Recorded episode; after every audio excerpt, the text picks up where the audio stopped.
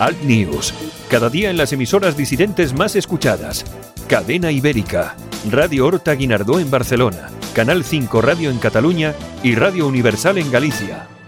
Buenos días, aquí comienza Alt News, 60 minutos de radio en directo desde los estudios de Cadena Ibérica en el País Vasco. Información, entrevistas, tertulia, de todo un poco para comenzar el día con información y opinión distintas, alternativas, sin complejos. Santiago Fontenla y su equipo comienzan el día contigo. Allá vamos.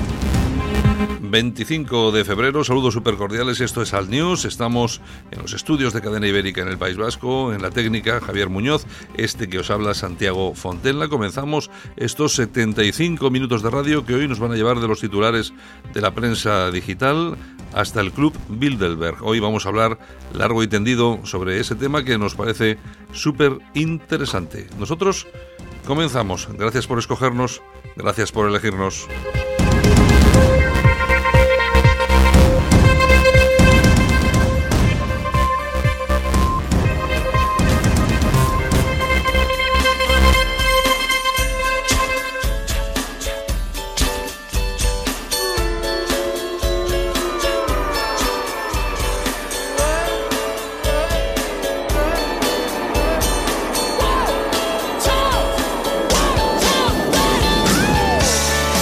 Comenzamos semana, por supuesto que sí, buenas temperaturas en toda España. Vamos a tener la más baja en Teruel y Vitoria, un grado bajo cero, las más altas en Sevilla, Orense y Santa Cruz de Tenerife, con 24 grados ya veraniegos casi casi. En Madrid de máxima 20, en Barcelona 16, en Bilbao tendremos 22, en Coruña 21 y en Málaga llegarán a los 17 grados.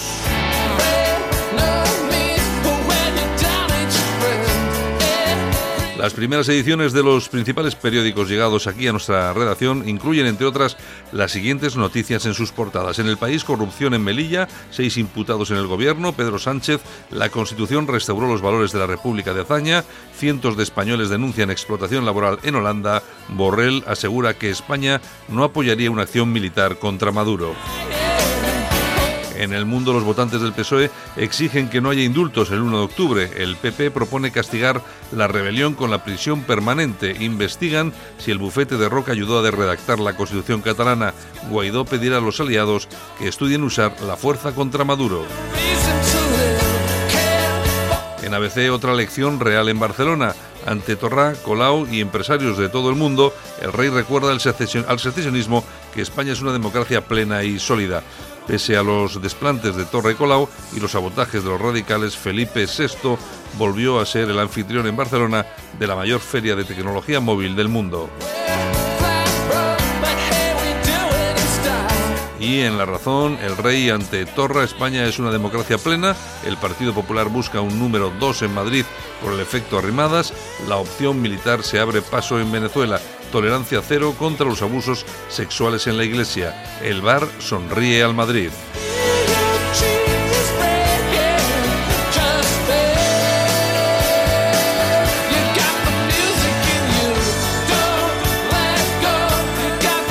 Pues lo dicho, nos vamos a ir con los titulares, luego vamos eh, a ir con Noelia de Tazámara, vamos a ver cómo va esa lista de acosos, de acoso sexual en España, cuántos implicados tenemos, de qué nacionalidades. Bueno, luego vamos a ir a hablar del club Bilderberg con la persona que más sabe sobre ese asunto en España, que tiene un montón de libros ya escritos, Cris Martín Jiménez.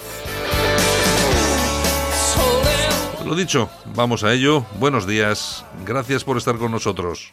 Alt News. Cada día en las emisoras disidentes más escuchadas. Cadena Ibérica. Radio Horta Guinardó en Barcelona. Canal 5 Radio en Cataluña y Radio Universal en Galicia.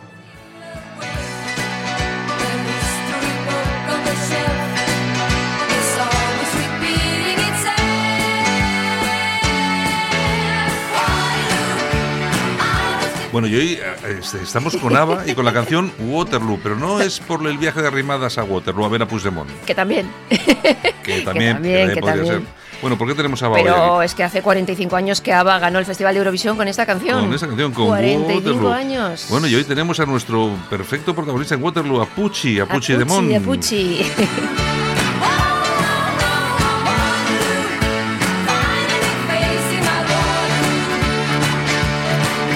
Bueno, pues hoy vamos muy mal de tiempo. Sí, pero tiene muchas cositas, ¿no? Tengo muchas cositas, así que no Bueno, pues solo voy a decir una cosa, que vendieron en 10 años más de 400 millones de discos. 400 Se mil. dice pronto, ¿eh? Se dice pronto, se dice pronto.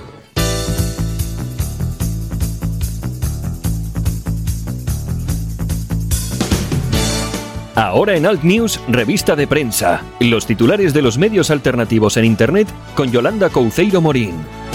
Bueno, Yolanda, ¿qué tenemos por ahí en los, en los digitales? Pues mira, vamos con casoaislado.com. Las feministas defenderán la inmigración ilegal e irán en contra de la hispanidad durante el 8 de marzo, el día de la manifestación, que será totalmente de izquierdas. Estarán a favor de los manteros y la coordinadora feminista dice que el 12 de octubre es el día de la memoria y el reconocimiento del genocidio. Bueno, lo de siempre. Bueno, es lo que nos tiene acostumbrado la izquierda. Bueno, Sí, sí, sí, que esas mujeres aquí. Pues, ¿Qué más? Bueno, nos vamos a alertadigital.com. La policía criminal de Nicolás Maduro, que lanza gases lacrimógenos para impedir la entrada de ayuda humanitaria. Ya ves, han sido capaces de quemar el camión, hay muertos, un- es Bueno, una es- batalla campal. aquello. Bueno, y aquí en España to- todavía seguimos esperando que Podemos y la izquierda en general eh, condene todo esto. Espera sentado que a lo mejor sueñas. Bueno, Bueno, nos vamos a ramblalibre.com. Carta a Albert Rivera. ¿qué más? Venga, venga. Con Malú puedes hacer un dúo como Albano y Romina Power. O sea que, Hay inter- que leer- interesante carta. hay que leer- leer la, hay que- hay que leer la carta. Hay que leer la carta en ramblalibre.com. Exactamente. ¿Qué más? Tribuna del País Vasco. Ojo al dato, ¿eh? Las feministas eh, emprenden acciones legales contra el, el tren de alta velocidad por ser una expresión de violencia patriarcal contra las ¿Y mujeres. qué tiene que ver una cosa con la otra? Bueno, es que no, tú, ahí no acaba la cosa. Ah. Es que no acaba la cosa. Ha dicho también que el tren de alta velocidad incrementa la desigualdad social, desviando la riqueza social a los bolsillos de los grandes empresarios. Espera, que esto tiene tela. El tren de alta velocidad es una expresión más de la violencia patriarcal y capitalista contra las mujeres, que nos silencian. O sea, ¿qué tendrá que ver el tocino con la velocidad? no lo sé, pero bueno. Estas han perdido el, tour, el norte, es lo que, ¿eh? Oye, pero es lo que tenemos siempre. Es una cosa horripilante que estamos- tenemos que estar acostumbrados a estas cosas. Es Increíble, cosa- increíble. Bueno, ¿qué más tenemos? Bueno, pues también hay que decir que ya está a la venta la revista Naves en Llamas de... Mm, ya está, ya la tenemos el, el número. Ya la podéis conseguir. Bueno, pues que- eh, a ver si traemos a, también a, a nuestro amigo, al director de... Eso es porque es un monográfico sobre la derecha europea y todas estas Eh, cosas. exacto, yo creo que puede estar muy bien. Además te entrevistan a ti, ¿no? También, también. Bueno, o bueno, sea bueno. que- Bueno, pues no, no- no nos lo perderemos, por lo menos para poder criticarte. Bueno, un poco más. Venga, ¿qué tenemos? bueno, nos vamos a ir a las toñejas rápidamente. ¿A quién les vamos a dar toñejitas hoy? A la Colau. Bueno, está bien, está bien.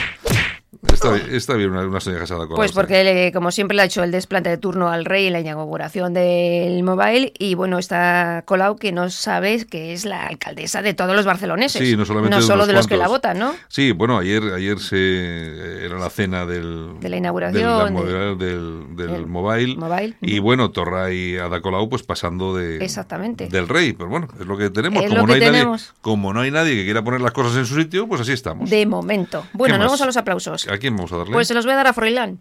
Bueno, hombre, a Froilancillo. Y ya me Para el que no qué- lo sepa, que es el hijo de la infanta Elena. Por Sí. si acaso hay algún descuidado por ahí. Ya me imagino por qué, qué ha pasado. Pues sí, porque estuvo en la concentración de Colón. Oye, y todo el mundo le está criticando y dando la chapa que a ver por qué tiene que ir. Pues, pues, Pero ¿por qué- pues irá no? porque le da la gana, ¿no? Claro, porque no va a ir, como si no, como si no tuviera derecho. Es que vamos a ver, porque sea el sobrino del rey no puede ir a una concentración. En fin, bueno, Pues- es lo que es lo que hay. Ay, España cañí. Bueno, pues, pues mañana- que vale, que me voy, ¿eh? que, que me voy. Mañana Un beso más. para todos y bueno, nos eh, vemos mañana. Venga, chao. Hasta mañana. Alt News, un espacio para el análisis de la actualidad, las entrevistas más incisivas y las tertulias más comprometidas. Alt News, cada día en las emisoras disidentes más escuchadas. Cadena Ibérica, Radio Horta Guinardó en Barcelona, Canal 5 Radio en Cataluña y Radio Universal en Galicia. Solo para los valientes que quieren un medio de comunicación alejado de lo políticamente correcto y de la realidad cocinada por los grandes medios de comunicación. Alt News. Somos diferentes. Somos alternativos. Con Santiago Fontenla. Y como cada semana nos vamos a hablar con nuestra amiga Noelia de Trastábara. Buenos días, Noelia. Buenos días a todos, ¿qué tal? Bueno, vamos a ver, estamos con el tema de nuestra famosa lista. ¿Tiene nombre ya o todavía no la hemos bautizado? Pues si te digo la verdad, tengo algo pensado, pero todavía no lo he concretado, porque quiero que sea ideal. Bueno, bueno. Soy muy sionista y no he encontrado aún el, el- el título que a mí me termine de gustar, pero barajo para el título. Bueno, vamos a ver, la última, mm, la última vez que estuviste en el programa teníamos 162 detenidos por agresiones en España. ¿Cómo ha cambiado la lista desde la semana pasada? Pues mira, acabo de terminar la actualización. La actualización. Soy vosotros los primeros en saber cómo está la cosa esta semana. Y os digo que esta semana eh, tenemos 205 detenidos o en busca. Ujú. 117 son extranjeros, 26 son españoles y 62 de nacionalidad desconocida. Para que para dar cifras exactas, os diré que en diferencia la semana pasada son 43 casos más. Ujú. 16 provocados por extranjeros, 8 por españoles y 19 de na- nacionalidad desconocida. Sigue, sigue en alta esta tendencia de ocultar la nacionalidad, como dije la semana pasada. Ujú. Sigue en alta. No sé por qué motivo. También tengo que reconocer que esta semana ha habido un pelín elevado el número de españoles de, eh, en, mi lista, en la lista, pero bueno, Sí. es la verdad, es la realidad y hay que reflejarlo tal cual. Por aquellos que me acusan de racista, no. Eh, Soy totalmente parcial. O sea, No, es que ya por, reco- por recoger los datos ya eres cualquier cosa, esto es increíble. Simplemente estamos, sí. est- estás haciendo lo que es, bueno, recoger lo que es la realidad. Es decir, tenemos, tenemos 265 casos, ¿no? 205, Eso, perdón. 205, vale. De Y esos 117 extranjeros. 110, 117 extranjeros, ¿tenemos cuántos españoles hemos dicho? 26. 26 españoles y luego la nacionalidad desconocida, que es la que va aumentando. 62. ¿Cuántos? Sí, sí, pero 62. 62. Claro, está aumentando de una manera escandalosa, ¿eh? Claro, claro, claro, porque es que la- lo, lo que estamos hablando la semana pasada teníamos, eh, creo recordar, solamente mm, 43. Sí, la semana pasada yo hubo una al alza bastante interesante el cambio a semanas anteriores. Pero es que esta semana sigue eh, al alza. Desde 43 a 62 son 19 más. Ya, O sí, sea, claro. en una sola semana, ¿eh? En una sola semana. Entonces, claro, es bastante sospechoso esto. Mm, En todo caso, en todo caso, lo que sí que está, lo que está claro, bueno, claro, es que tú fíjate, es que ya estamos, el, lo que se refiere a la, a la nacionalidad desconocida, estamos hablando que alcanza ya casi un 60, un 70% de, todo de todos los casos. Eh, son 20, 40, sí, es que ya estamos Mira, alcanzando... de hecho, tengo un gráfico, Sí. eh, referente a lo que me comentas, Santiago, tengo un gráfico de porcentajes Sí, y te diré que el, el 57% son extranjeros. sí. Bueno, el 30% de, de nacionalidad desconocida y el 13% son españoles.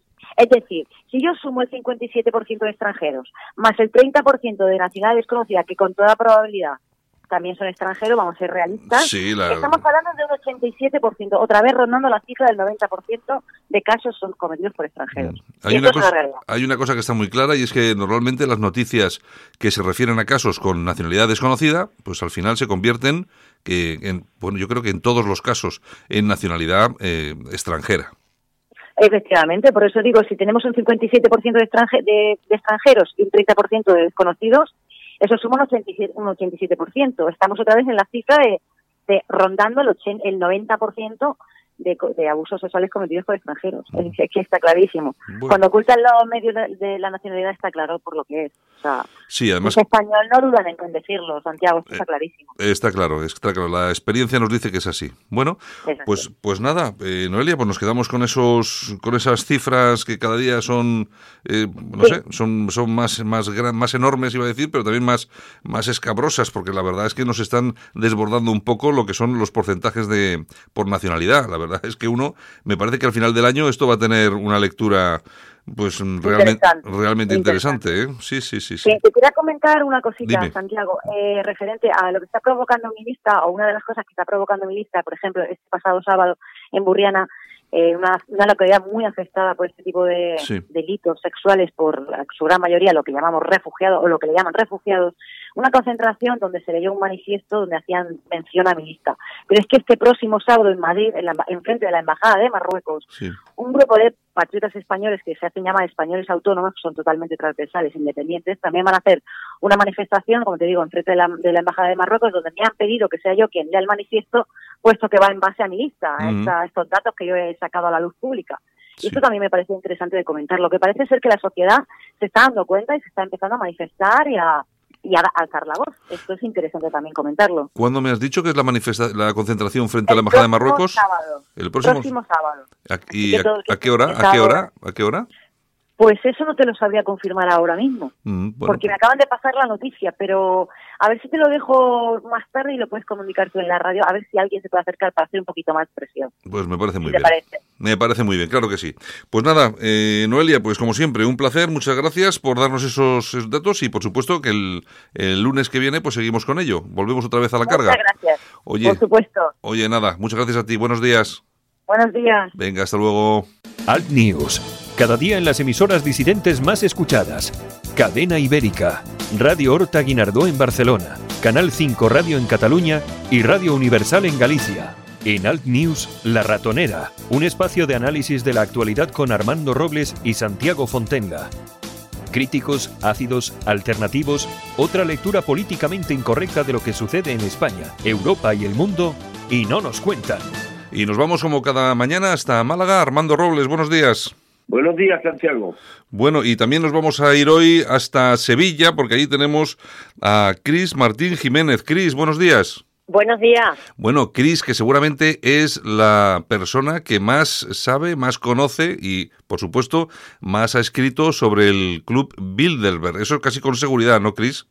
Pues la verdad es que sí, aunque quede mal decirlo, ¿eh? que lo digo con toda la humildad, pero es que nadie se ha dedicado tan concienzudamente e incluso he hecho una tesis doctoral, ocho libros sobre Bilderberg y una tesis doctoral, así que ahí es nada, en 15 años. Bueno, sí, sí que nos sí que nos parece muy muy importante esa aportación y bueno, el, el otro día que hablábamos por teléfono y yo te comentaba que quería darle un tono eh, o por lo menos un toque didáctico al, a, tu intervención hoy aquí en Al News, porque eh, eh, soy consciente de que mucha gente joven no sabe exactamente qué es el Club Bilderberg. Y yo, si, si te parece, podemos, luego hablaremos de tu nuevo libro y algunas cosas más, pero si te parece, empezamos por el principio, que es como mejor se hacen las cosas. ¿Qué es el Club Bilderberg? Cris.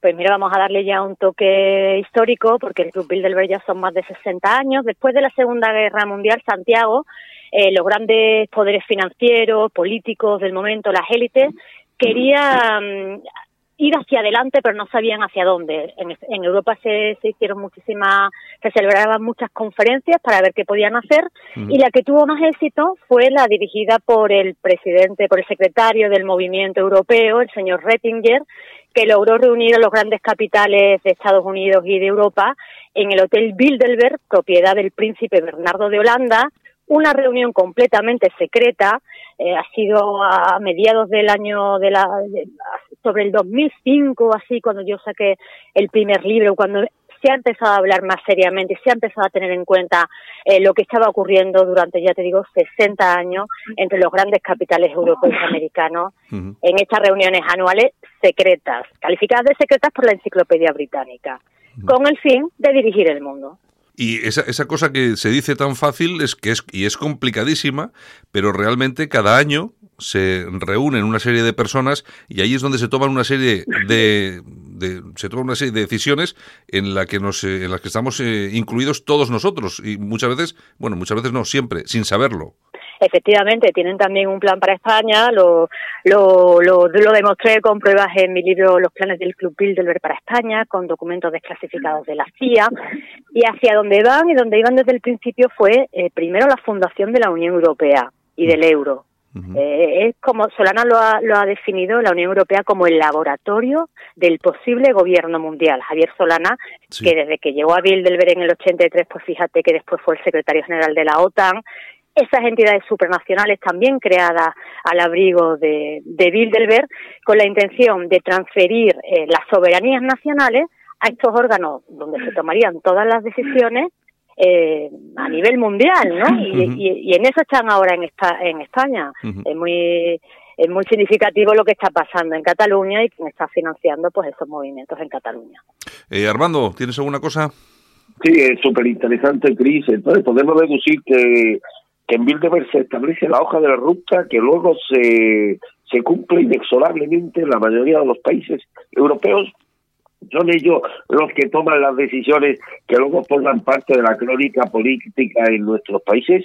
Pues mira, voy a poner un ejemplo a ver qué os parece a vosotros. Yo ya advertí que en 2015 habían invitado a Pedro Sánchez a la reunión sí. y, y, hasta y hasta hoy, hasta el día de hoy, ya ya casi en funciones, pues eh, se convirtió en el presidente de, de, España. Así que fijaos hasta qué punto las cosas que se hablan allí después suceden a, nivel eh, mundial y nacional. Si fuese por ello, mm, le saldrían todas las cosas que proponen, pero afortunadamente siempre hay una resistencia, hay personas que están pensando y luchando contra este esta especie de totalitarismo que les gustaría a ellos imponer. Eh, ¿Me Santiago, un, al hilo de lo que has visto muy brevemente, querida aquí ¿Le interesaría al club, al club Bilderberg la victoria electoral de Pedro Sánchez en las próximas elecciones generales?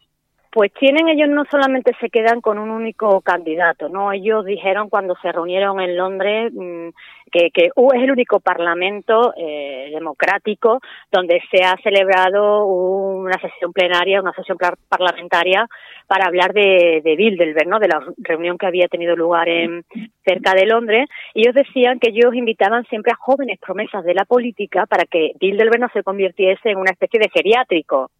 Pues ellos tienen eh, los ojos puestos no solamente en Pedro Sánchez, sino también en el señor Albert Rivera. Invitaron a Albert Rivera en el 2016, él en principio mandó a Garicano, que va a estar como posiblemente va a estar ya en Europa, ¿no? En las próximas elecciones europeas, pues será uno de los miembros de, Ciudadanos que, que pasen a Europa, que es el núcleo político, los títeres políticos de, de, de Bilderberg, y Albert Rivera está en 2017 y 18, así que tienen donde elegir, Pedro Sánchez o Albert Rivera. Mm.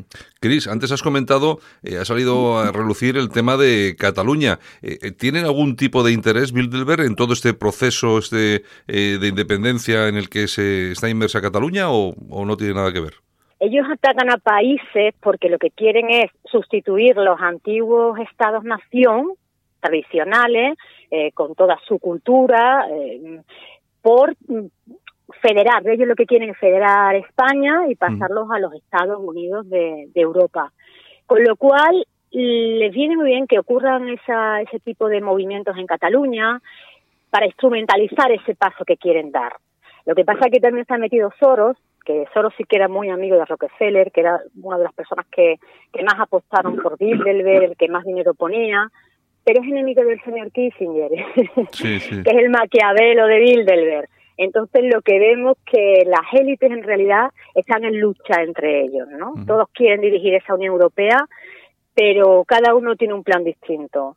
Y, y, ahí están, ahí están utilizando Cataluña como instrumento para debilitar al Estado-Nación español, atacar también, son anticristianos, son, son masones, con lo cual, todo lo que es la cultura, ese ataque, por ejemplo, a la tradición de los toros, taurina en España, eh, esas políticas de género también subvencionadas y, y, propugnadas desde la ONU, otra entidad eh, impulsada desde Bilderberg, pues son todos esos instrumentos que, que hacen ingeniería social, que atacan las antiguas culturas de los pueblos y las antiguas estructuras políticas como, como los Estados-nación para terminar pues en, en instituciones supranacionales. Eh, por cierto, eh, eh, con Pedro Sánchez, una de las cuestiones, bueno, yo creo que nada más empezar su, su corta legislatura, lo primero que hizo fue recibir a George Soros. ¿George Soros es una persona que está en el Club Bilderberg? George Soros pertenece a, a, la élite económica, ha, ha asistido a Bilderberg en el pasado, pero desde que hizo ese ataque al, al Estado-Nación eh, británico, con ese ataque a la isla esterlina que le hizo ganar eh, un millón de, de, dólares, no mil millones de, de dólares, pues realmente eh, Kissinger mm, le, le, puso el calificativo de agitador. No le gustan las, las tácticas o la eh, que, que utiliza este señor y además también es muy significativo, digo yo que es muy significativo eh, lo que el nombre de su fundación, Open Society, de sociedades abiertas, porque realmente a él le han cerrado los, los círculos más exclusivos, ¿no? Como Bilderberg. Él, aunque tiene, hay muchos judíos en, en, Bilderberg o en, o en las élites y no le perdonan lo que hizo siendo un adolescente, que él eh, desde, desde Hungría pues se dedicó a, a perseguir a los judíos y, y a ayudar a, a, al, burócrata que lo apadrinó era el chivato y el que se quedaba con sus bienes y, y, ahí aprendió todo, ¿no? Él dice cosas como yo me veo a mí mismo como un dios, como el dios del Antiguo Testamento, un dios invisible, pero que todo lo ve, ¿no? Un dios panóptico. Con lo cual fíjate la demencia que tiene este tipo de, personajes en, de la élite, ¿no? Con capacidad de pagar, con capacidad de subvencionar el CIDOT o periódicos para manipular la opinión y para manipular las manifestaciones en la calle, ¿no? Está claro. Armando. Sí, una doble pregunta, Cris. Eh, podemos decir o podemos establecer que Bilderberg es una ramificación del sionismo internacional. Y la segunda cuestión, ¿se oponen los partidos identitarios europeos a Bilderberg o no son otra cosa estos partidos que una, que una creación de Bilderberg para canalizar la disidencia en nuestros países? Pues mira, eh, con respecto a, a, la primera pregunta, no todos los miembros en Bilderberg son sionistas. hay, hay una amalgama de algunos que se consideran cristianos, ¿no? Aunque a mí esto me parece muy cristiano, esto de, de, ocultarte para intentar manipular y acaparar el poder eh, otros son judíos, de otros son sionistas, como los Rothschild, que han estado invirtiendo muchísimo dinero en la creación del Estado sionista de Israel, en su televisión, en, muchísimas fundaciones educacionales, pero es una amalgama realmente heterogénea. Y con respecto a la segunda pregunta, yo en mi libro perdido critiqué mucho a, Podemos, porque pese a que se presentaban como mm, el cambio, al final había me leí enteramente el programa que electoral que, que, que, desarrollaron y entre una de las opciones que proponían era un gobierno mundial. Entonces digamos que vemos como las élites ya sean eh, como todas de alguna manera eh, tienen el mismo objetivo de controlar el mundo entero y esto es muy antiguo, ¿no? Nos recuerda al Zeus olímpico, nos recuerda a estos grandes conquistadores del pasado, o sea, es una idea antiquísima, no es una idea nueva, pero cada uno quiere hacerlo mm, desde, desde una idea, desde eh, cada uno quiere hacerlo con sus aliados, ¿no? Con sus propios aliados. Y después vemos también como Rusia, que había estado dormida, el enemigo uno, el enemigo prioritario de, de los capitalistas y de las élites que se reunieron en Bilderberg era Rusia uno de los objetivos era frenar el expansionismo soviético. Estamos en la Guerra Fría, en una era de espías, en una era de conquista. Y ahora vemos como Rusia se ha despertado y Rusia está pues sufragando a movimientos como, como el italiano, ¿no? Eh, el Frente está con Salvini, están con todas estas estos nuevos partidos que también necesitan dinero para poder llegar a, gobernar, pero que después tendrán que dar cuentas a, a esas élites financieras que, que les han ayudado a, a llegar al poder. Vemos que la Guerra Fría no ha, no ha terminado, sino que se ha, eh, se ha convertido ya en, han muerto las ideologías. Pero luchan por el poder. Ha, mutado, ha, mutado. Ha mutado. No, hombre, yo, Yo, yo, me imagino que es exactamente lo que tú dices. Todos los, todos los partidos que están recibiendo, pues eso, apoyo económico de una u otra forma, al final tendrán que responder, porque el dinero no se regala así como así, siempre hay una contraprestación, está absolutamente claro. Bueno, eh, Cris, eh, una, una cuestión que, me parece muy interesante. Eh, ¿Quiénes son eh, las personas, los personajes más conocidos en España que están vinculados con este club? Pues mira, eh, uno de los primeros que, se vincularon con este club fue el equipo Felipe González y, su equipo, que viajaron a Estados Unidos, viajaron a Rusia y, recibieron el, el, PSOE ya, cuando el, el PSOE recibe el dinero de, del señor Rockefeller, de la Fundación Rockefeller, para para dejar atrás ¿no? a todos los comunistas que estaban integrados, hacen su, su congreso y finalmente, pues desde el principio, el PSOE de Felipe González ha estado impulsado por este grupo elitista eh, de Bilderberg. Después por allí han pasado, como ya hemos dicho, Javier Solana, eh, ha pasado también más recientemente, que para, para los jóvenes que, que sepan, pues ahora ya sean de Santa María, eh, Cospedal, y el señor Cebrián, bueno, Cebrián hasta, hasta el año pasado ha sido miembro del Steering Comité, el comité directivo, que es el que selecciona a los invitados. El año pasado ocurrió una cosa muy curiosa, que habían invitado a, Pablo Casado, pero la reunión se produce justo cuando estaban en, en pugna dentro del PP a ver quién iba a ser el secretario general y Soraya llamó a Cebrián para que fuese ella la invitada y llegar allí y recabar todas las ayudas necesarias, ya no solo económicas, sino de los medios de comunicación. Claro. Para, para lograr una, un discurso que la opinión pública pues fuese favorable a Soraya, pero ahí fue un fracaso, no siempre se salen con la suya.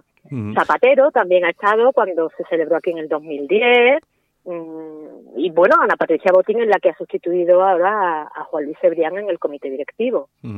Armando. Sí, eh, Cris, está detrás el club Bilderberg de las arribadas masivas ilegales eh, que tienen como destino los países europeos. Ahí es un tema bastante también eh, sensible y creemos que por una parte ellos realmente quieren que vengan inmigrantes, como ha dicho la señora Melker. Fíjate ahora Alemania como, como está en plena recesión y en plena caída, porque según ella decía que necesitan muchísimos inmigrantes para poder desarrollar económicamente pues ese puntal, ese país europeo. Pero quien realmente está financiando eh, la infraestructura, la logística de los barcos, es el señor Soros. De nuevo vuelve a aparecer. En esa guerra que tienen entre ellos, pues él siempre va haciendo lo contrario, ¿no? Bueno, si, si los políticos hablan de un cupo y de que entren ordenadamente, pues él contribuye al desorden, al caos, porque también es una de las estrategias que suelen utilizar, ¿no? El caos. Y los medios de comunicación en España, eh, sí que sabemos que hay algunos medios que están financiados por Soros, pero no sabemos exactamente, aunque hemos hablado de Cebrián y por supuesto de esa, de esa nota que has apuntado sobre la Soraya de Santa María, que eh, fue corriendo donde Cebrián para recabar esos apoyos de los medios de comunicación. La cuestión es, ¿el Club Bilderberg tiene eh, la mano puesta sobre algunos medios de comunicación españoles? Efectivamente, tiene, de hecho, de eso trataba mi tesis. Mi tesis yo me planteo eh, cuántos miembros de Bilderberg son propietarios de medios de comunicación o de conglomerados globales, que al final toda estructura de poder necesita una estructura de comunicación para hacerse propaganda y para poder difundir su ideología, ¿no?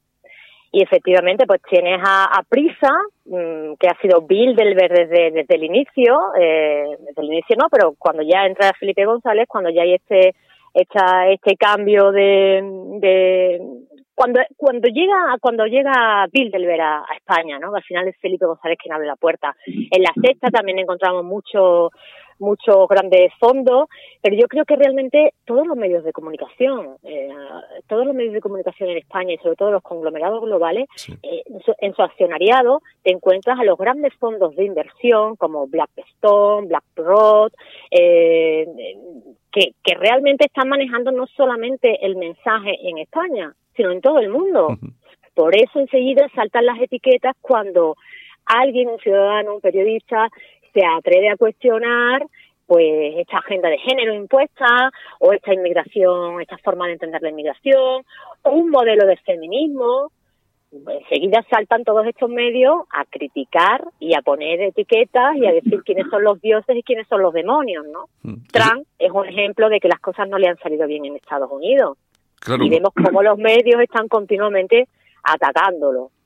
Es que efectivamente es lo que dices tú, cualquiera que analice mínimamente lo que sucede con los medios de comunicación en España y, cual, y cualquier tipo de opinión que sea diferente, disidente, bueno, como queramos denominarla, inmediatamente se encuentra con ese muro de medios de comunicación eh, que, que, lógicamente crean un mensaje alrededor de todo eso eh, que lógicamente tapa cualquier tipo de disidencia, cualquier tipo de, mensaje eh, alternativo. Por ejemplo, y hablando de España, seguimos con España, por ejemplo, Vox es una, es una de esas cosas que se les ha escapado de las manos.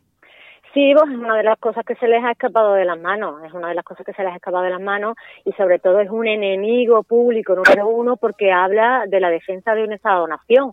Y ya hemos dicho que el nacionalismo es una palabra maldita en Bilderberg. En uno de, de los documentos que, que yo tengo, que conseguí de las actas originales de Bilderberg, pues una de las cosas que dijo allí el príncipe Bernardo, Bernardo de Holanda es es muy difícil eh, educar a las personas que han sido educadas en el nacionalismo para que cedan parte de su soberanía a instituciones supranacionales. Con lo cual, eh, también hay otra otra frase manuscrita que es que el, el, el, nacionalismo es el gran peligro a, a batir, ¿no? Yo me acuerdo... En ese sentido... Sí, sí, sí no, dime, Cris, perdóname.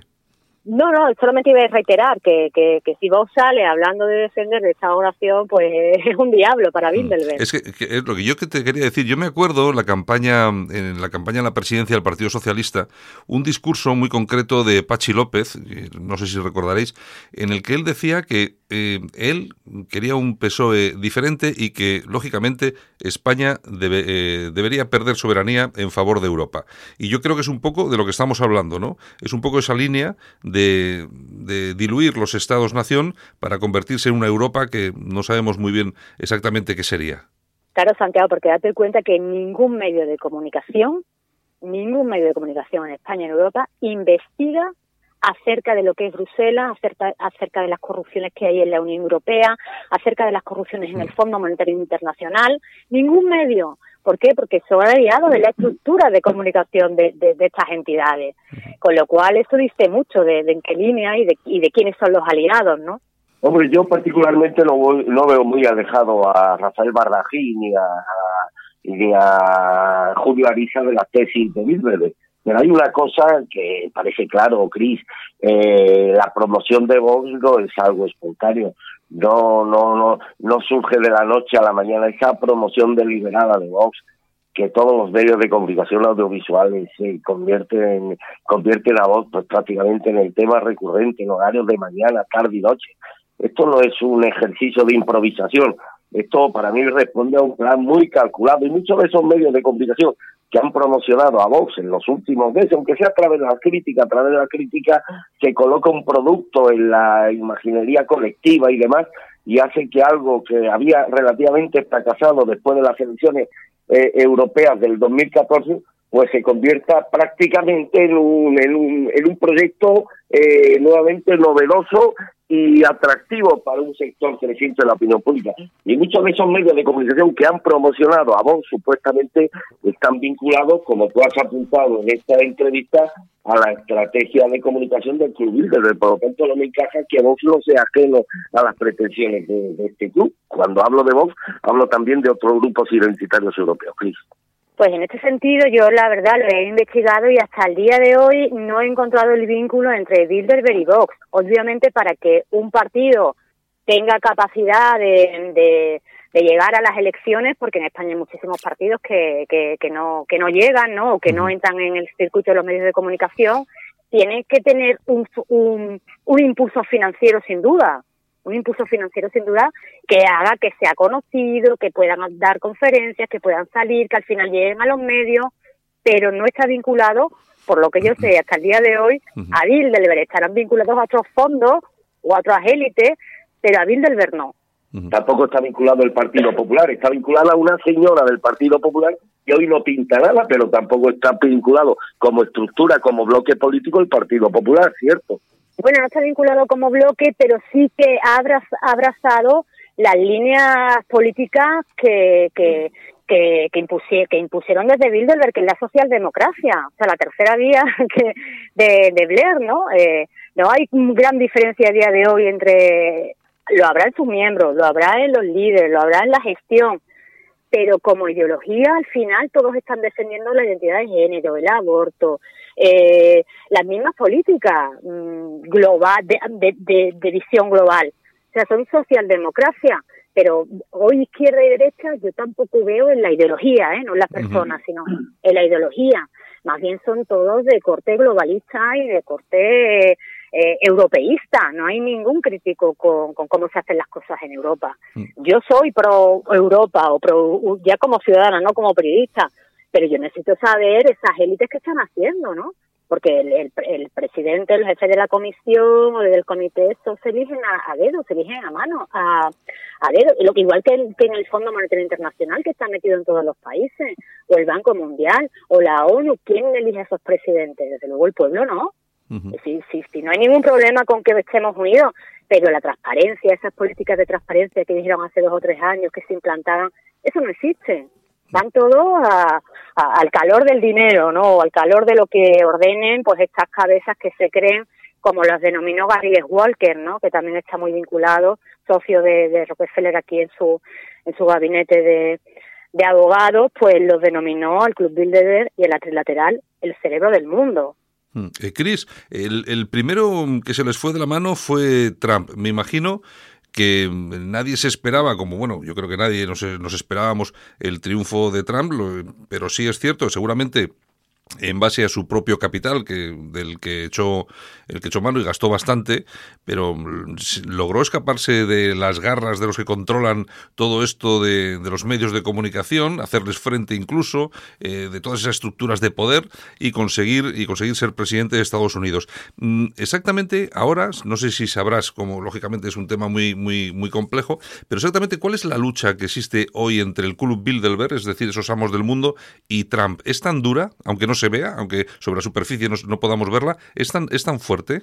Es fortísima, es fortísima porque, bueno, se, se han quedado sin, sin la presidencia de Estados Unidos y un presidente en Estados Unidos tiene mucho poder ejecutivo y realmente desde, desde que se instaura el Club Bilderberg en el año 54 han sido dos presidentes en la historia que no han que no han estado en las tesis de, de Bilderberg, ¿no? Uno es el señor Kennedy, que sabemos cómo terminó, que lo mataron a fuego, y otro es el señor Trump, que intentan matarlo eh, a través de, de la propaganda, de los medios de comunicación. No es que yo sea eh, pro-Trump, ¿no? Pero sí que entiendo como analista de, de la comunicación, que es lo mío, como veo ese fuego constante que tienen contra él. Una de las tesis super Bilderberg es el aborto, o sea, él ya está haciendo cosas para para que para para evitar que sea tan impuesto, ¿no? O tan violento o, o porque él al final se considera un cristiano, eh, hay imágenes de él rezando en la Casa Blanca con judíos incluso,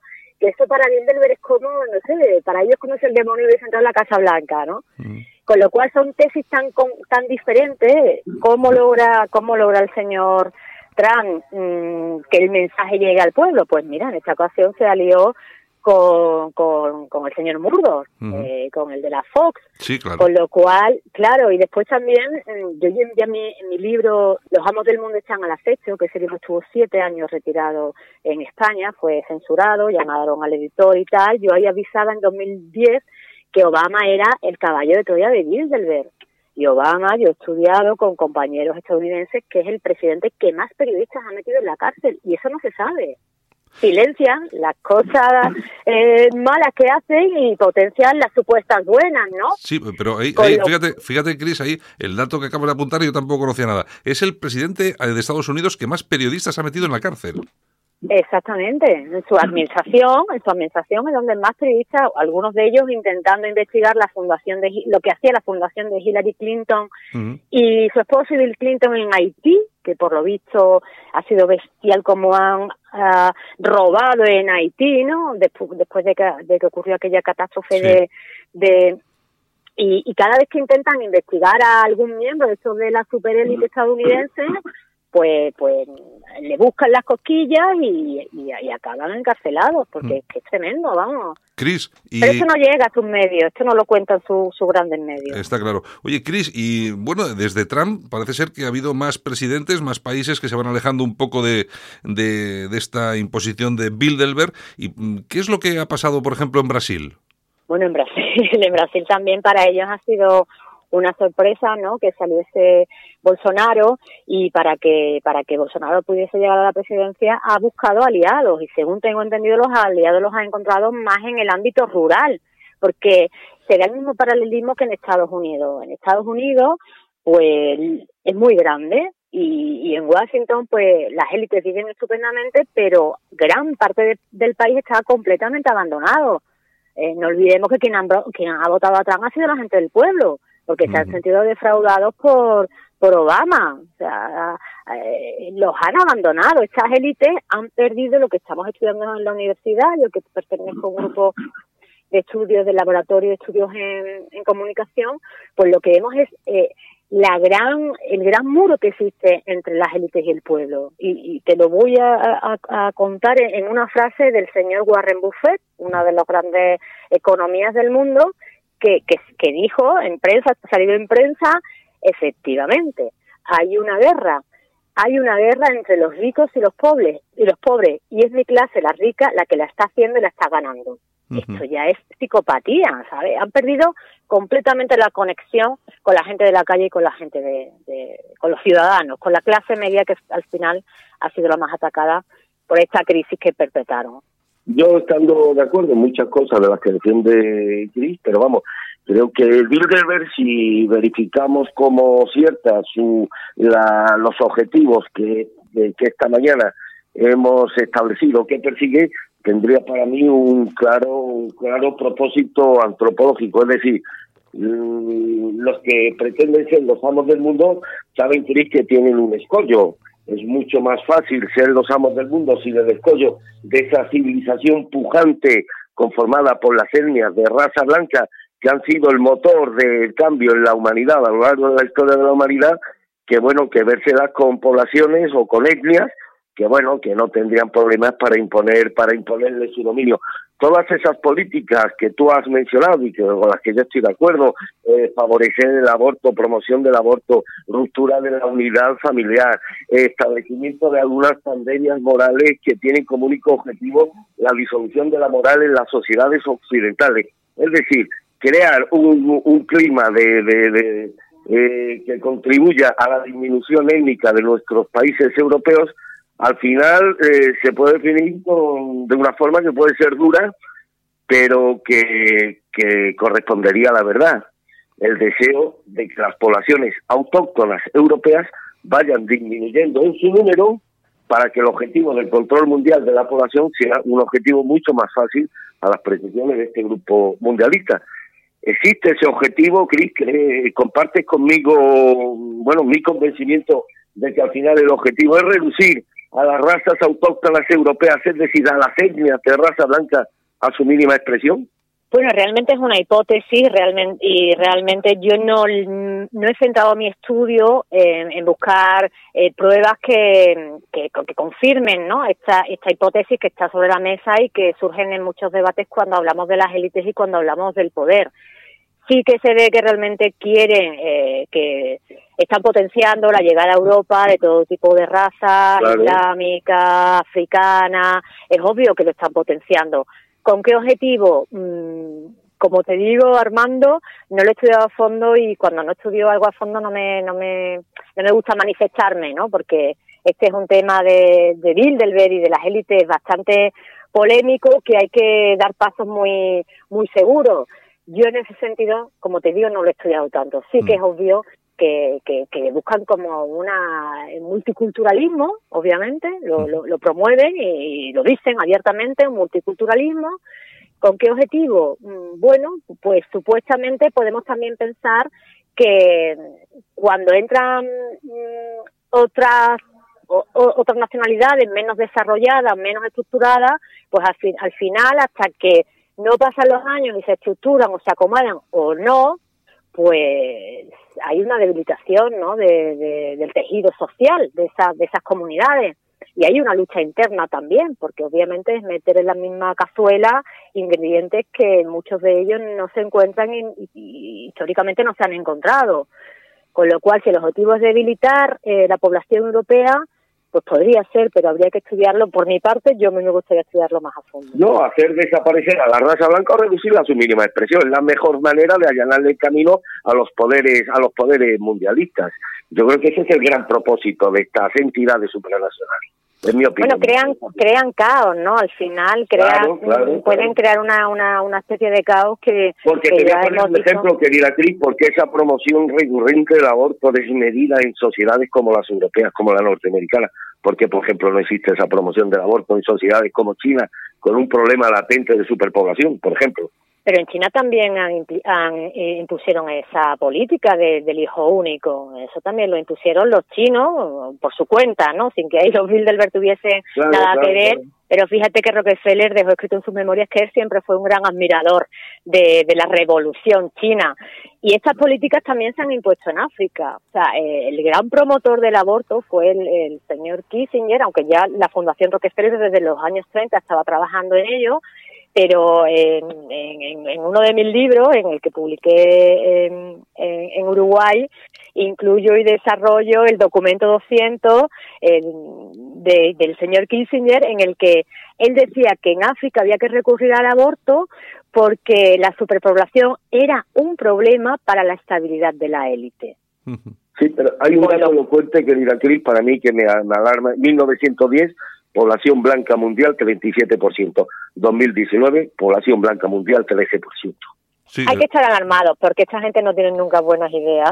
en eso de la alarma coincido contigo. Es decir, que la, disminución progresiva de la etnia de raza blanca está siendo un hecho objetivo y constatable, no así, por ejemplo, la disminución de la, de la población china o de la población africana. Y eso es lo que a mí, como europeo y como occidental, me alerta y me alarma.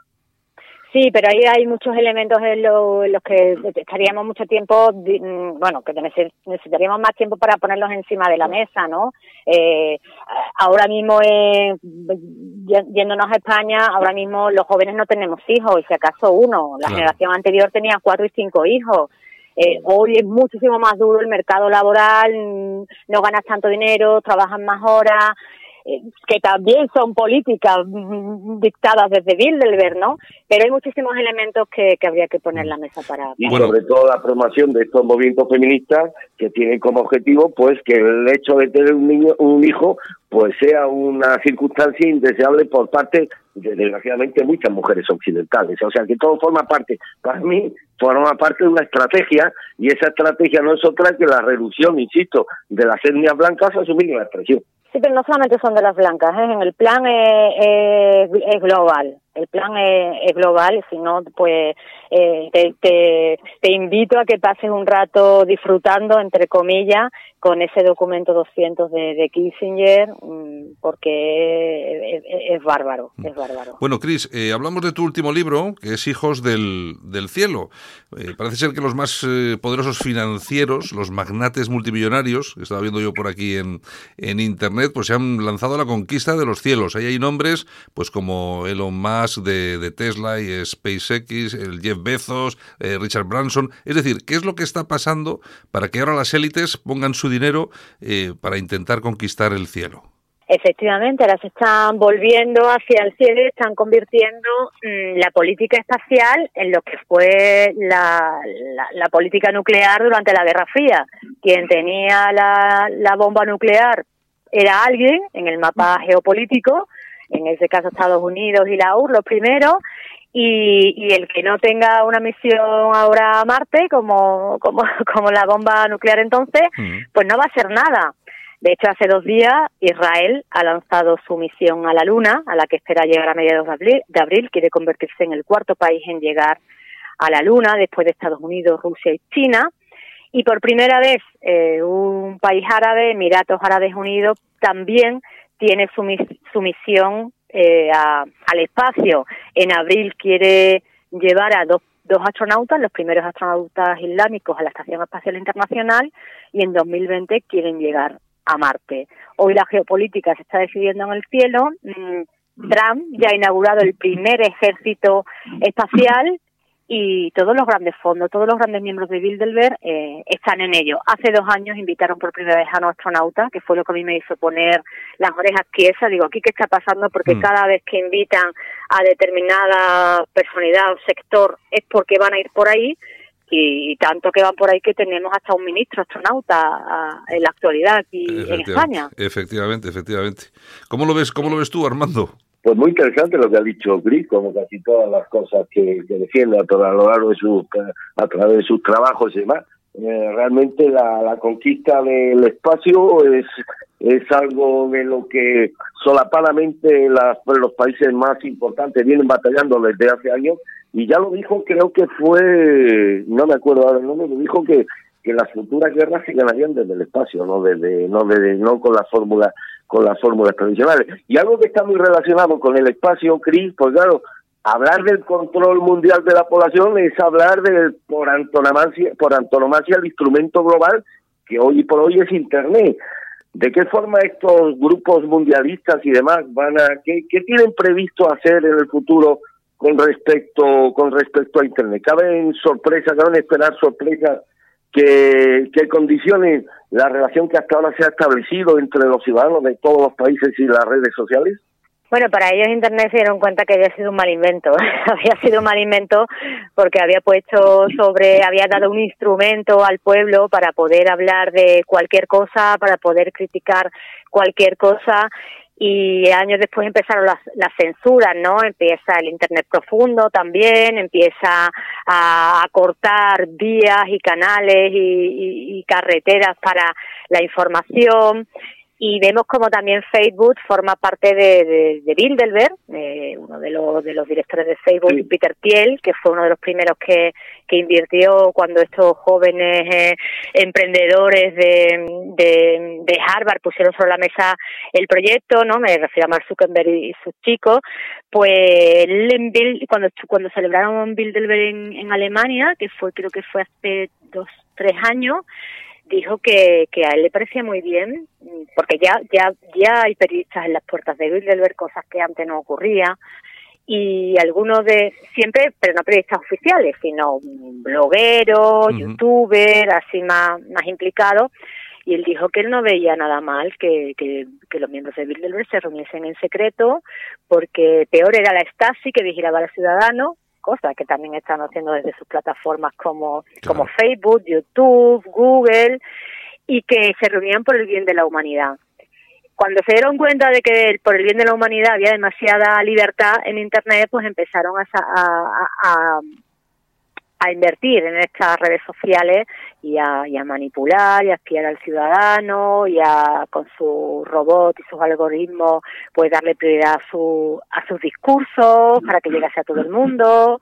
Al final siguen haciendo lo mismo que, que con sus medios tradicionales o intentan hacer lo mismo pero hay muchas cosas que se les escapan ya no bueno yo estoy en Facebook y, gracias a eso pues puedo con, comunicarme con muchas personas de todo el mundo que, que llegan a mí pues a través de las redes. Cris, una de las eh, cuestiones más eh, noticiosas, eh, por lo menos de los últimos meses y años casi, ha sido el tema de las fake news, las noticias, las noticias falsas. Nació en Estados Unidos, se le achacaba a Trump pues, que había logrado la presidencia a través de noticias falsas, pero la realidad puede ser otra bien distinta, ¿no? Porque muchas veces se producen noticias que son falsas en su mayoría, que no se sabe muy bien de dónde vienen y que no y que no benefician precisamente ni ni a Trump, ni a, ni a Bolsonaro, ni a gente de este tipo. Bueno, claro, las fake news han existido siempre. Ya tengo yo algunos documentos del siglo XVII y XVIII donde desde Inglaterra intentaban frenar eh, pues esos panfletos, ¿no? Los primeros panfletos periodísticos y tal, con noticias falsas para, para, para intentar y manipular a la opinión pública. Las fake news han existido de siempre. Lo que ha cambiado es la tecnología, ¿no? La rapidez con la que puede llegar, lo fácil que es engañar y lo difícil que es desmentir. Mm, sabéis, creo que, que os habréis enterado de, de la, del, escándalo que ha ocurrido en Alemania con Der Spiegel, ¿no? Que, que un periodista se inventaba, el periodista estrella se inventaba las noticias y, y como eh, su invento, sus creaciones mm, casaban con la realidad que quería vender el periódico, pues ni se habían preocupado en averiguar si este señor mentía o no mentía. Este señor ponía verde atrás y estupendo, a conseguir unos testimonios donde supuestamente los ciudadanos ponen verde atrás, pero en realidad se lo estaba inventando, se lo estaba inventando todo.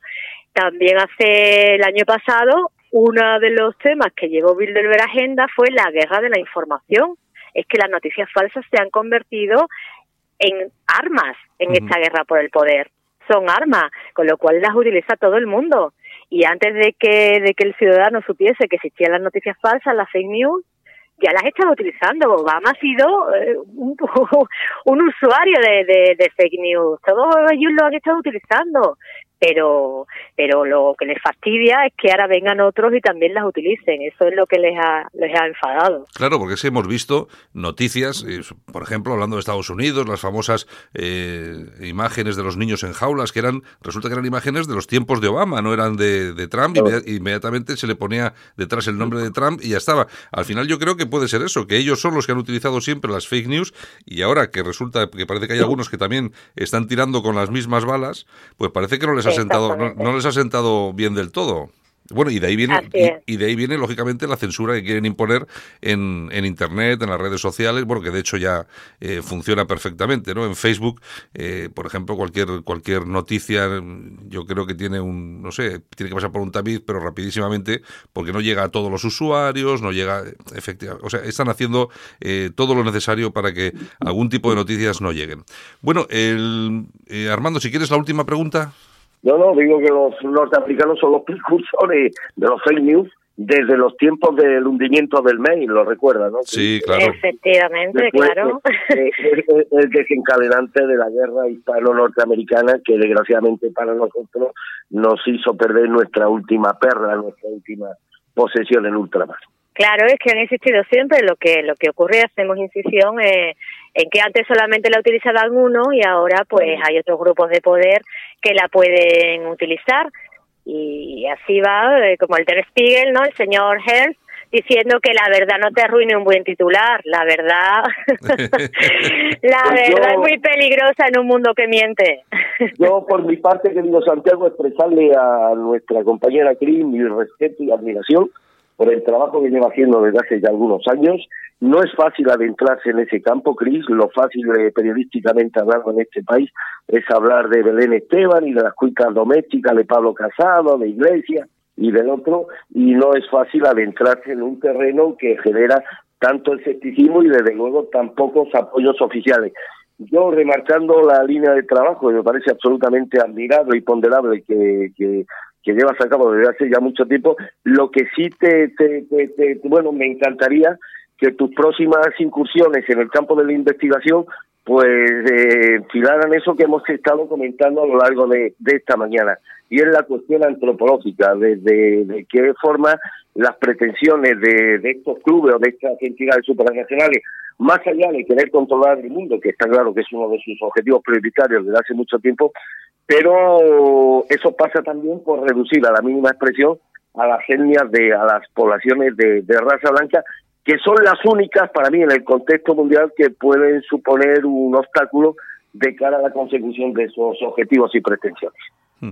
Bueno, eh, Cris, pues y yo lo último que quería decirte, eh, preguntarte, eh, mm, que lo hemos pasado por alto, pero me parece muy interesante que, nos lo comentes. Eh, toda tu investigación sobre este tema, en este caso Club Bilderberg, ¿te ha traído consecuencias negativas o positivas?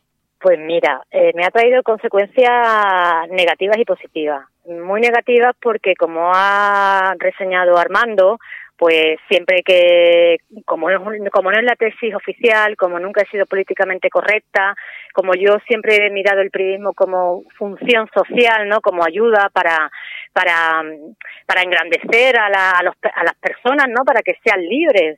La verdad es la que te hace libre. Tú no puedes tomar una decisión si, si no, si no tienes la verdad. Y esa es realmente la función del periodismo.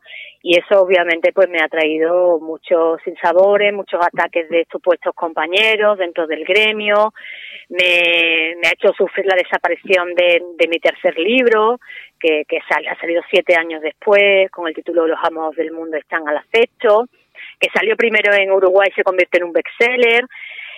También he tenido que pasar por, por los tribunales, pero bueno, eso, eso, esos obstáculos ha hecho que yo intentase eh, buscar mm, yo veía tan claro lo que hacía Bilderberg, su existencia, me había convertido en una observadora y una, una los perseguía, ¿no? Una detective y veía tan claro lo que estaba haciendo, tenía esa necesidad, esa inquietud por dentro de, de contarlo que ha hecho que me supere, que ha hecho que me supere y que, y que haya escrito siete libros, que haya hecho la primera tesis doctoral sobre Bilderberg eh, que he encontrado en todo el mundo, me ha hecho superarme. Al final los obstáculos te hacen superarte y eso me parece que nos ocurre a todos. Eso nos ocurre a todos y creo que es un mensaje para los jóvenes que están ahora muy interesados en Bilderberg.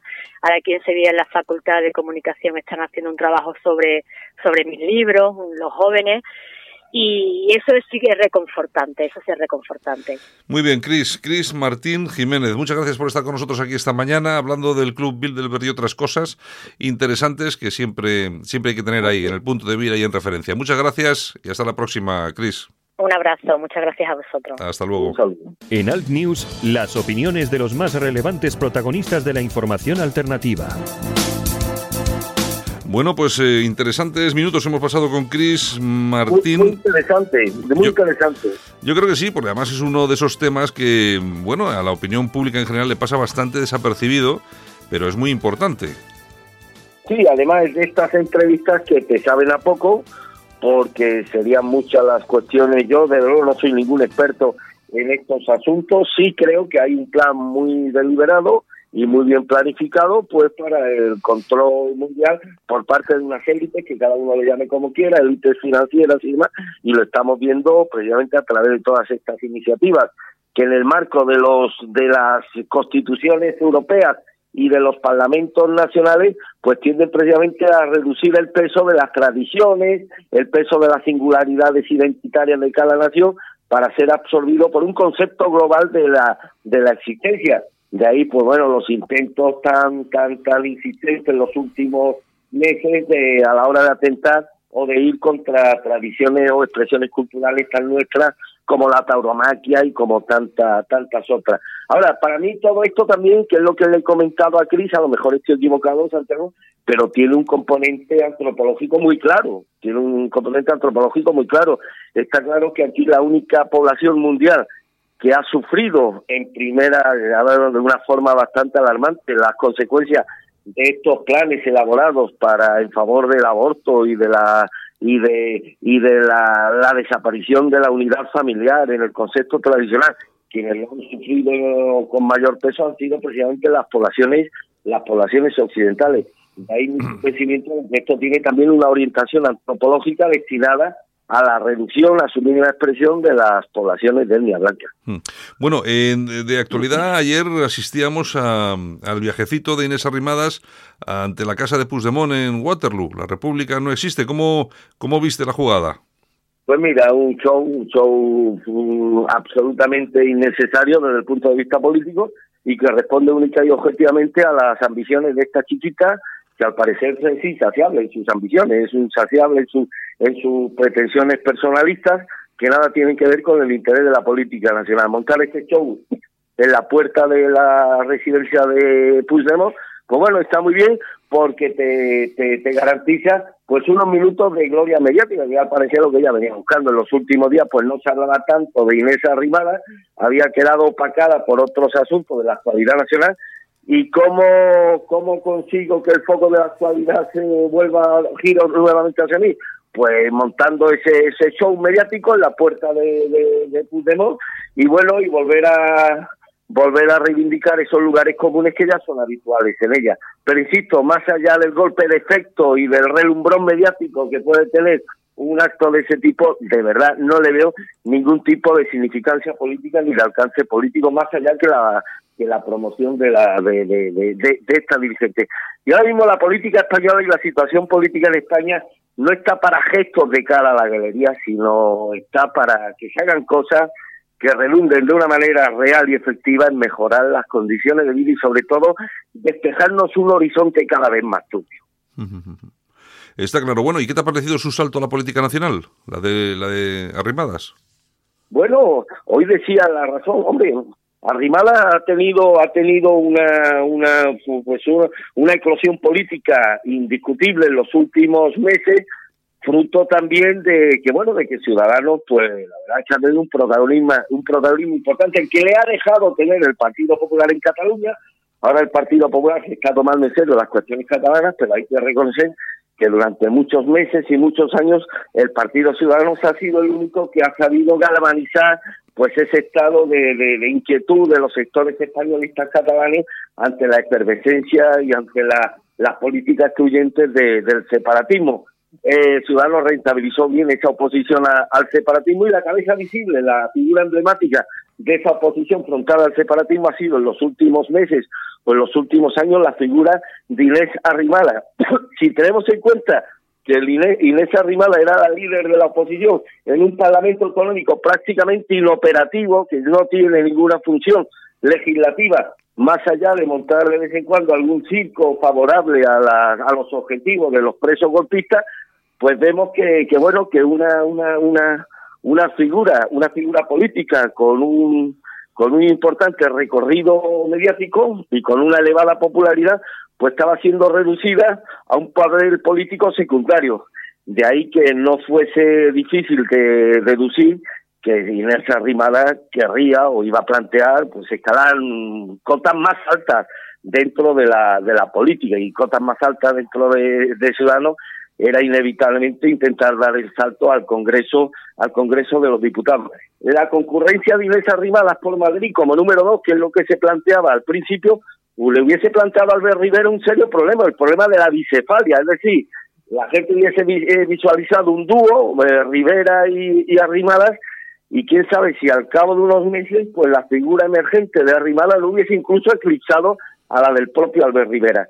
De ahí que lo más sensato de cara a los intereses también particulares de Albert Rivera, incluso de, de, Ciudadanos, haya sido la decisión de que Inés Arrimadas concurra por la, por la provincia de, de Barcelona con un objetivo muy claro, intentar atraer todo ese voto españolista que en buena medida iba a ir a parar a Vox en estos, en estos comicios y concitar también que algo que le empieza a preocupar mucho a Ciudadanos. Ciudadanos ha tenido una, una elevada, un elevado apoyo tradicional por parte de las mujeres como quiera que por parte de los aparatos mediáticos del sistema se ha establecido, bueno, pues la relación que existe entre ciudadanos y vos, falsa a mi juicio, pero en fin, esto ha calado en un sector de la opinión pública y que te vinculen a vos implica necesariamente que te vinculen también a esas políticas excluyentes que ellos han vendido en torno a los derechos de la mujer. De ahí que una de las obsesiones de, de Ciudadanos sea precisamente esta, recuperar a una parte de su electorado tradicional, que es el colectivo de mujeres y ahí está también a mi juicio la apuesta clara por, por, por Inés Arrimadas. Bueno, pues vamos a acabar aquí porque nos vamos de tiempo, Armando, si te parece, y mañana regresamos con más, con más actualidad, ¿de acuerdo? Pues como siempre a tu disposición, Santiago. Un abrazo muy fuerte, Armando. Un abrazo fuerte, venga. En Alt News, La Ratonera, un espacio de análisis de la actualidad con Armando Robles y Santiago Fontenga críticos, ácidos, alternativos, otra lectura políticamente incorrecta de lo que sucede en España, Europa y el mundo, y no nos cuentan.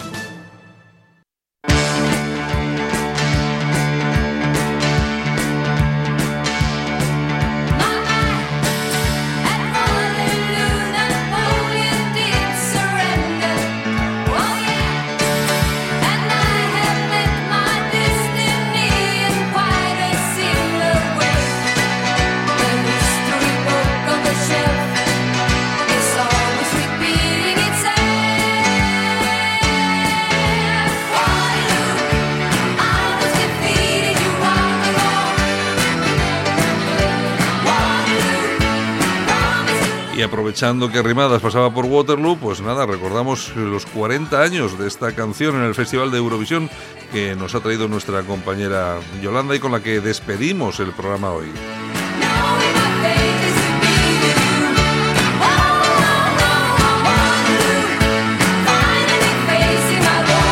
Saludos súper cordiales de Javier Muñoz en la técnica, este que os habló, Santiago Fontenla. Ya sabéis que estamos en los estudios de Cadena Ibérica en el País Vasco, transmitimos para toda España y para todo el que quiera oírnos a través de Cadena Ibérica, Radio Horta Guinardó, Canal 5 Radio y Radio Universal en sus emisoras de frecuencia modulada en Galicia. Lo dicho, mañana volvemos. Un saludo muy fuerte a todos. Venga, chao, sed formales.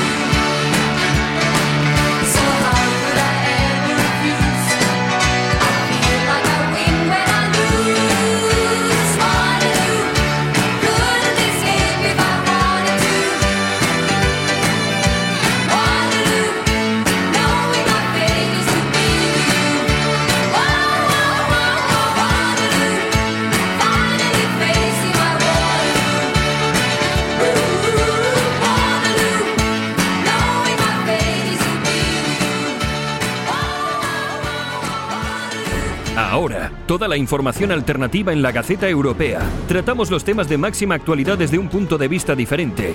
Islamización, inmigración, llegada de refugiados. Los problemas de los que nadie habla los tienes en la Gaceta Europea de la mano de los analistas más influyentes de Europa. La Gaceta Europea, una forma diferente de informarte. Léenos en lagaceta.eu. Información alternativa.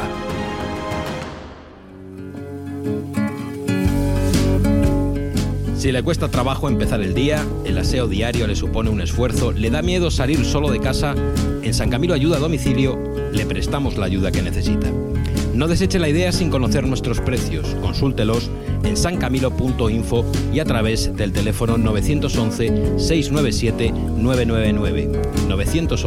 911-697-999. Todo nuestro personal está capacitado y asegurado según legislación vigente. San Camilo ayuda a domicilio. Llame y déjenos echar una mano. Alt News. Cada día en las emisoras disidentes más escuchadas. Cadena Ibérica. Radio Horta Guinardó en Barcelona. Canal 5 Radio en Cataluña y Radio Universal en Galicia. ¿Te sientes seguro en Bilbao? Bilbainos, un nuevo partido para recuperar el Bilbao de siempre. Síguenos en Facebook. Solo para los valientes que quieren un medio de comunicación alejado de lo políticamente correcto y de la realidad cocinada por los grandes medios de comunicación. Alt News. Somos diferentes. Somos alternativos. Con Santiago Fontenla.